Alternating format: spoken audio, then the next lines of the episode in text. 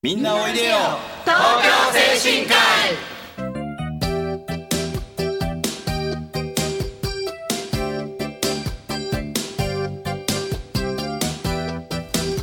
この番組はハートフルたなしフローラたなしを運営する社会福祉法人東京精神科医のスタッフが西東京市の高齢者支援活動を多角的にご紹介してまいります。一般にはあまり知られていない介護の現場地域とのつながりそして東京精神科医独自の取り組みなどのお話を中心に分かりやすくお送りしてまいります。進行役を務めますのは、えー東京精神科医事業本部フローラ介護主任金子と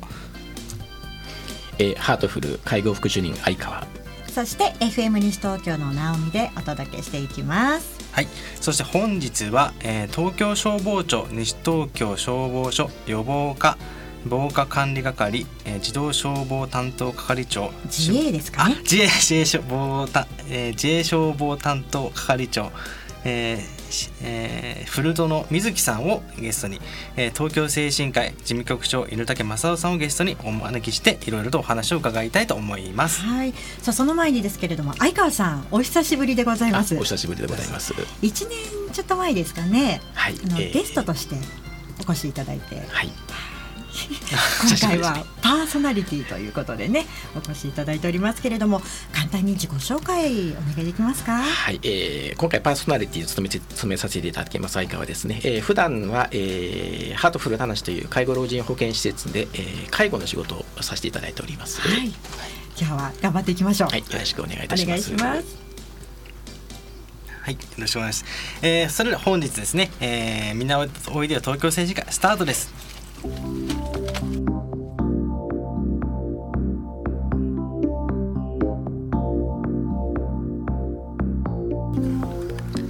改めまして東京精神科医事業本部介護主任の金子です。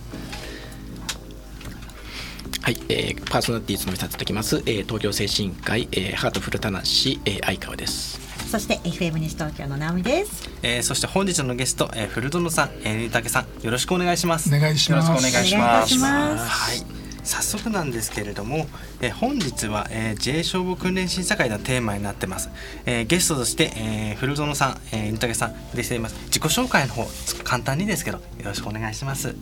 じゃあ古園さんからいきましょうか。はい。西東京消防署自衛消防担当係長の古園と申します。今年の4月に西東京消防署に着任いたしました。私は平成11年の4月に東京消防庁に入庁し西東京消防署が5つげ5つ目のですね勤務所属となります。西東京市の印象は市民の皆様が優しくて温かいということです。私この時期も自転車の移動が多いんですけれども、はい。街道を走っていてもですねあのいろんな方に声をかけていただいたりしておりますので仕事に励みが出ます。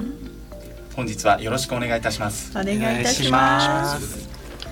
それでは、えー、と臨崎副所にも挨拶したいと思います。よろしくお願いします。はい、こんにちは、えー東京精神科医で防火管理者をしております、えー事務局長の犬竹正夫です、えー普段は、えーゲストの皆様が、えー施設を利用しやすいよう、えー法人になるよう、えー運営全体を担当しております。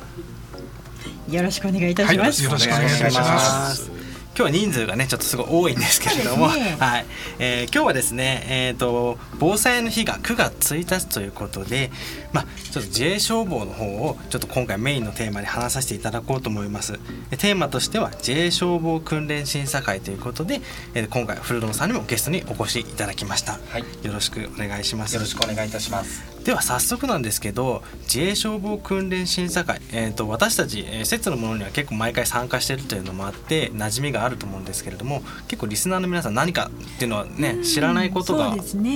多いと思いますので、まあ、そういったことをちょっと古園さんにちょっとお伺いしていきたいと思います。はい自衛消防訓練審査会の、まあ、歴史っていうんですかね、まあ、成り立ちみたいのって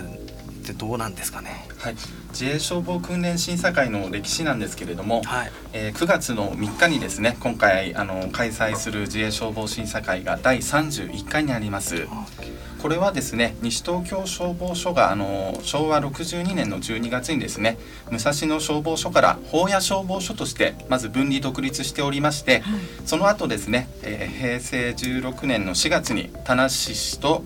法屋市が合併しまして、法屋消防署から名前が西東京消防署にあの名前が解解消されまして、はい、えー、の西東京消防署自体もですね、はい、昨年の12月に開所30周年を迎えたんですけれども、まあ、開所以来毎年行っているということで今回が第31回となりますね。はい、結構長いね歴史があるんですね。すね。はい、31回目ということでね。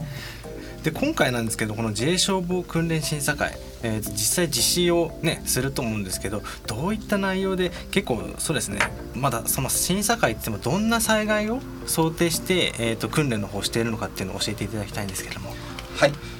これはですね各事業所で火災が発生したという想定で訓練を実施します。ですので火災が発生してベルが鳴りますよね、はい、自動火災放置設備の対応要領ですとか消防機関への119番通報の要領ですとか、はい、あの火災の初期消火ですね、はい、消火器で初期消火を行って、まあ、今回の想定では初期消火に失敗したということで、はい、屋内消火栓を使って初期消火をしていただきます。その操作の要領ですとかで大切なことで119番通報で到着した消防隊に対するですね、情報提供の要領ですとか、そういったことを見させていただいております。実際に西東京市内では今年どのぐらい火災というのは発生していらっしゃるんですか？そうですね。あの今年に入りましてあの本日の、まあ、件数の数値なんですけれども、はい、火災は19件発生しております。うん。これはですね昨年の同時期に比べますと29件の火災が発生しておりますので、はい、火災自体はあの減少傾向にあるとことですね。まあ、それでも月に二三回はっていう感じですもんね。はい、やっぱ火災ね結構怖いと思うんですけれども、その災害ですね、その火災のポイントっていうかそういったのって何かあるんですかね？そうですね。あの西東京消防署で発生している火災原因の中で、あの電気が原因のものが発生しておりますので、今日はこの電気火災についてですね、はい、防ぐポイントを、えー、ご紹介させていただきます。電気火災というとコードやコンセントから発火することがありますのでまずはですねプラグとかに書かれている電気量以上の使用をしていないかとかですねよくタコ足配線とか言われますけれども、はい、あの電気機器が使用できる電気量には制限があるということあとはですねあの湿ったところですとか冷蔵庫の裏もそうなんですけれどもコンセント部分にですねホコリが溜まっていたりするとあのホコリがですね湿気を帯びて電気が流れて発火するというようなこともありますね。はい、怖い。そうですね、はい、しっかりその辺ね掃除とかあれですけど。そうですね、ね、なかなかできないこともねあるのかもしれないですよね。最近のお家マンションなんかだと冷蔵庫のコンセント上に取り付けられるようになってますもんね。昔のお家だと下の方ですよね。はい、そうですね。タコ足なんていうのもね結構どこの家でもやって そうなイメージがちょっとちょっとドキッとしちゃう部分ありますよね。あのこれ一般の家庭でももちろん同じことですのでねぜひ皆さんこの機会にもう一回注意して見直してみていただきたいと思います。はい、はいそして火災の件に関してなんですけれどもやっぱあのなんだろう防火に関してですねやっぱハード面とかでもやっぱりそのなんていうんですかねやっぱもうちょっとしっかりした方がいいとかそういうのってあるんですかね？そうですねあの、まあ、ハード面につきましてはあの法令で定めているですね決まりをちゃんと守っていただくっていうこともそうなんですけれども私、まあ、消防士になってそろそろ20年になるんですけれども、はい、いろんな現場に行かせていただいて活動する中でですねどうしてうちがとかどうして私がこうなるのっていう意見をよく聞かれます、はい、それはもう私たちと同じですので、あの皆さんもですねこのラジオ放送を聞いてあのうちも何とかしなきゃと思った時点で危険側に身を置いてですね、即行動していただくとか、そういう気持ちのあの切り替えがすごく大事だと思います。やっぱ何かあってから遅いですからね。そうですね。あのそれはもう私も重々承知してるんですけれども、はい。すぐ行動を起こすってことですよね。そうですね。はい、何もない時に。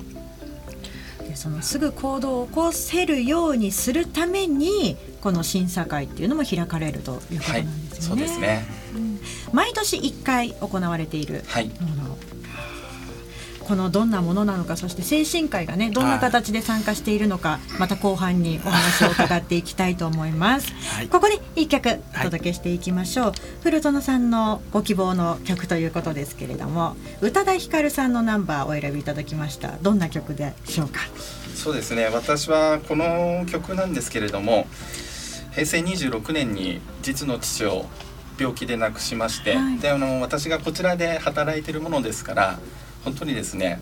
あっという間にお葬式が終わって、うん、おお父さん親あの父が亡くなったっていう実感がないままですね、はい、なんとなく来ていたんですけれども、まあ、この曲に出会ってですねあの朝の連続テレビ放送とあの小説でも使われてましたけれどもなんだかすごく鳥肌が立ったというか、えー、はい。すごく思い入れが思い入れがある曲ですね。はい、それでは一緒にお聴きいただきましょう。宇多田ヒカル花束を君に。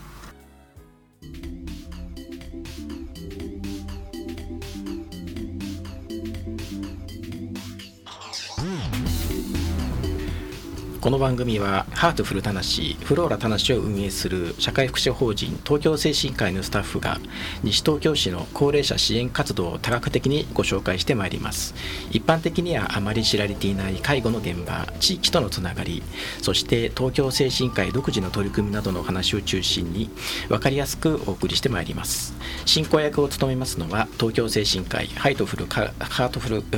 介護副主任私相川と、え、東京精神科医事業本部フローラ介護主任金子と。FM 西東京の直美です。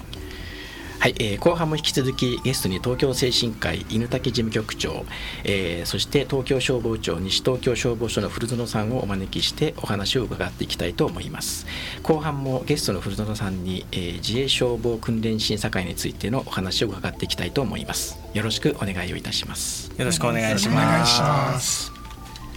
さあいろいろ前半でもお話を伺ってまいりましたけれども、はい、先ほど前半であの施設のハード面のお話少しありましたよね。はい。はい、でいろいろホテルなんかにも消防のマークのようなあのステッカーっていうんですか？ああいうのが貼られてるところがあったりしますけれどもあれはどんなものになるんですかね古園さん？はい、あのあのマークはですね有料防火対象物認定表示制度のあの U マークと言われるマークですね。これあの消防署長が認定するものなんですけれども、その建物がですね防火上有料と認められた安全安心の証になります。紺色に、はい、あそうですね。紺色に黄色の消防のマーク、はい、消防のマーク。でその真ん中にあの優秀の優ですか、はい、書かれてますね。たまに見かけますけど、はい、実は精神科医でもあのマークあるそうですよね。はい、えー、当法人は有料防火対象物認定表示制度が平成18年10月にできまして西東京消防署管内で1号として有料防火対象物の認定をいただいております。1号だったんですね。はい今年は後進の年になっているため、えー、現在準備並びに更新申請を行っております、えー、これもご利用者のため防火安全性の高い有料な防火対象物として施設をご利用していただきたいと思っております。このマークがあるのとないのとでは安心感全く違いますよね。そうですね。この建物は安全かなってあの利用される方が思った時に東京消防庁のホームページで調べることもできますし、建物に入ったところの見やすい位置にですね U マークが掲示してあることで安心して施設を利用することができるということでございます。このマークっていうのは火災限定なんですか？地震とかそういうのもあれなんですか？これはですねあのー継続的にですね消防法令を守っているかとか、はい、火災が発生した時に従業員の方が迅速にですね初期消火や避難誘導できるかっていうところであの厳しい審査と検査をしておりますので。はい、はいでもうちの施設にいたら安心っていうことですね。そうですね。自画自賛でございます。すいません。いえいえ、はい、はいそして自衛消防訓練審査会ということなんですけれども、まあ今年はまた9月に行われるということですけれども、東京精神科医の皆さんははこちらは参加、参加します今年も。はいはい。で今回何局種何回目の参加になるんでしたっー、と今年で、えー、16回目ですね連続で、えー参加しております、で最高順位っていうのはうちなみにえー今まで、えー、3位確か2回いただいておりますね。それは素晴らしいことなんですか？あそうですね、あの順番はつくんですけれども あの順位が目的の審査会ではございませんので、はい、あのこの審査会に向けてですね自主訓練をしていただくっていうところで非常にありがたく感じております。はい。でも順位ねいいとやっぱり嬉しいですよね。そうですね、うんあの職員の皆様が本当にあの仕事の合間を見て、えー練習をして、えーまた職員の協力をいただいて、えー参加しておりますので、えー今年もみんなで頑張りたいと思っております。はい。こういった自主訓練だったりこういう審査会に参加されて役に立ったこととかってありますか？はい、えー以前ですが自衛消防訓練審査会に出場した女子職員2名が、えー施設から帰宅途中に煙が出ている火災現場を発見し消火器による初期消火と消防署への119番通報を行い大事にならず、えーその時消防署長よりえー感謝状をいただいたことがあります。すごいですね。はい、これはやはりあの普段自衛消防訓練審査会に出たことが役に立ったあー事例でございます。そうですね。実際ね見た時に焦っちゃいますよね。知らないと、ね。はい。どうしたらいいのかっていうの。それを焦らなくするためにもこの審査会というのが開催されていると思うんですけれどもその採点っていうのがあるそうなんですけれども、どんなところがこうポイントになってくるものなんですか？そうですね。あの活動の中で細かい部分については今あの消防署でですね訓練をしているところなんですけれども各事業所さんに審査員として、まあ、消防職員が審査するわけですけれどもまずは自衛消防隊としてのチームワーク。そしてあの危険行為や省略行為がないか活動がないかということで確実で安全な活動をしているかというところをですね見させていただきます。でまあ、あの火災に対する訓練ですので実践的な一連の行動力ですね、まあ、決められた時間の中で放水ができるかとか通報をですねゆっくり落ち着いてできるかとかはい。まあか利用者に対してですね施設利用者に対して館内放送を、まあ、こちらも落ち着いてあの正しい内容でですね放送ができているかとかはいそういったところを見させていただいております。結構細かいんですよね。ポイントのそうですね。ちょっとあの初めて参加される方はびっくりしてるはいね。そうですよね、はい。実際に僕も出ましたしこれ今日はアイスあパーソナリティの相川さんも実際一緒にねはい、私も出させていただいております。ね。ね、相川さはいんいかがでした？出場されて。えー、とそうですね。あの、まあ、各施設、事業所におきましてはあの避難訓練とかあの防災訓練していると思うんですけれどもやはりこれに参加するということはあの次元の違うその消防意識防災意識また動きや行動というものが伴われますので、はい。えーこういった活動をすることによってですね施設内のあの消火栓の扱い方あのそう通報設備の、えー正しい、えー操作の仕方とかですね。あと、まあ、あの正しい避難誘導、またあの火災現場のですね、えーその違いによって、えーどのような火災消火活動をしなければいけないのかということをですね、えー体で覚えさせていただきますのでですね実際そういった火災が起きた場合はおそらく体が先に反応するのではないかというほどの訓練をやったりやっておりますのでね。まさにさっき局長がおっしゃってたあの事例とそうですね。一緒じゃないかと思 うんですけどはい。すぐパッと動けたってことそうですよねだと思いますね。はい精神科医のねスタッフの皆さんがこう夜勤があったりもするわけじゃないですか、はい。例えば一人二人がそういう意識が高まったところで、はい。その人たちがいない時に起こってしまったら大変ですよね。そうですね、ね。はい。で皆さん結構多くの方が参加されているそうですよね。そうですね。まああの今15 6回目ということですので、だいたい 2, 2チームずつ出てますので、えまあかなりの職員が出ているということにはなってますね。はい。少しあの感想をね金子さんが 出場された皆さんにスタッフのね皆さんにもらっているんで、少しご紹介しましょうか。はい。えー、とこれ名前も言っちゃってはいいいいいと思います。はい、はい。えー番組にも携わってくれてます。内村さんですね。審査会の時小雨が降っていたので寒かったと思う。印象に残ってるんでしょうね。ペアを組んでいた人が消火器を倒し頭の中が真っ白になった。っていう思いで結構あるあるなのかもしれないですけども やっぱり文言っていうか決まったのがあるんですよね。そうですね、えー、やっぱ緊張してるな。で結構ギャラリーもいっぱいいますしね、うん、そこでやっぱりその気持ちっていうのはすごいよくわかるような気がしますけど、ね、各事実のねプレッシャーというのを感じて動いているんですね。古園さんでもこの審査会で頭の中が真っ白になってしまったとしてもこれが次に生かせればいいわけですよね。そうですね。あの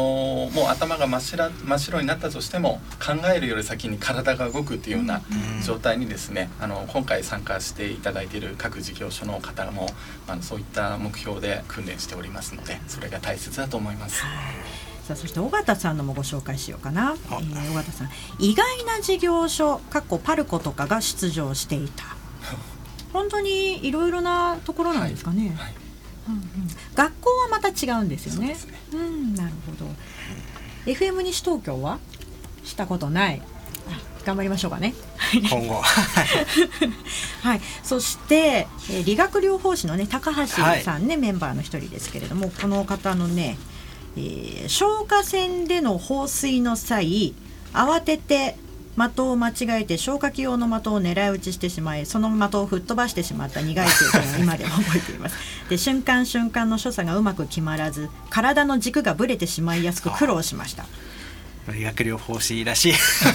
お答えなんですけど。でも消火器だったり消火栓というのは使う機会はめったにないですからねその軸のぶれとかっていうことで体が覚えてくれるかもしれないですよね。そして、えー、今年